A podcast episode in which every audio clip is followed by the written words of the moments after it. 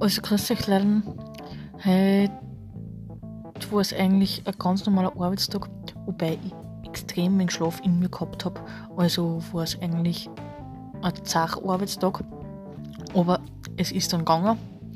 Nach dem Arbeiten bin ich dann in Tisch, ins Tischtennistraining gefahren und dann bin ich eigentlich heimgefahren und haben wir dann um halb acht gegessen.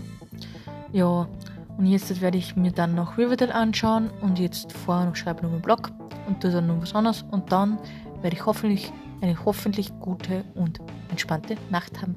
Habt einen schönen Abend, für dich, bis bald. Und vergesst nie immer positiv bleiben und immer positiv denken, dann wird irgendwann alles gut ausgehen. Und nie die Hoffnung aufgeben und immer an was denken, das Hoffnung gibt. Für dich, bis bald, tschaußen. Thank you.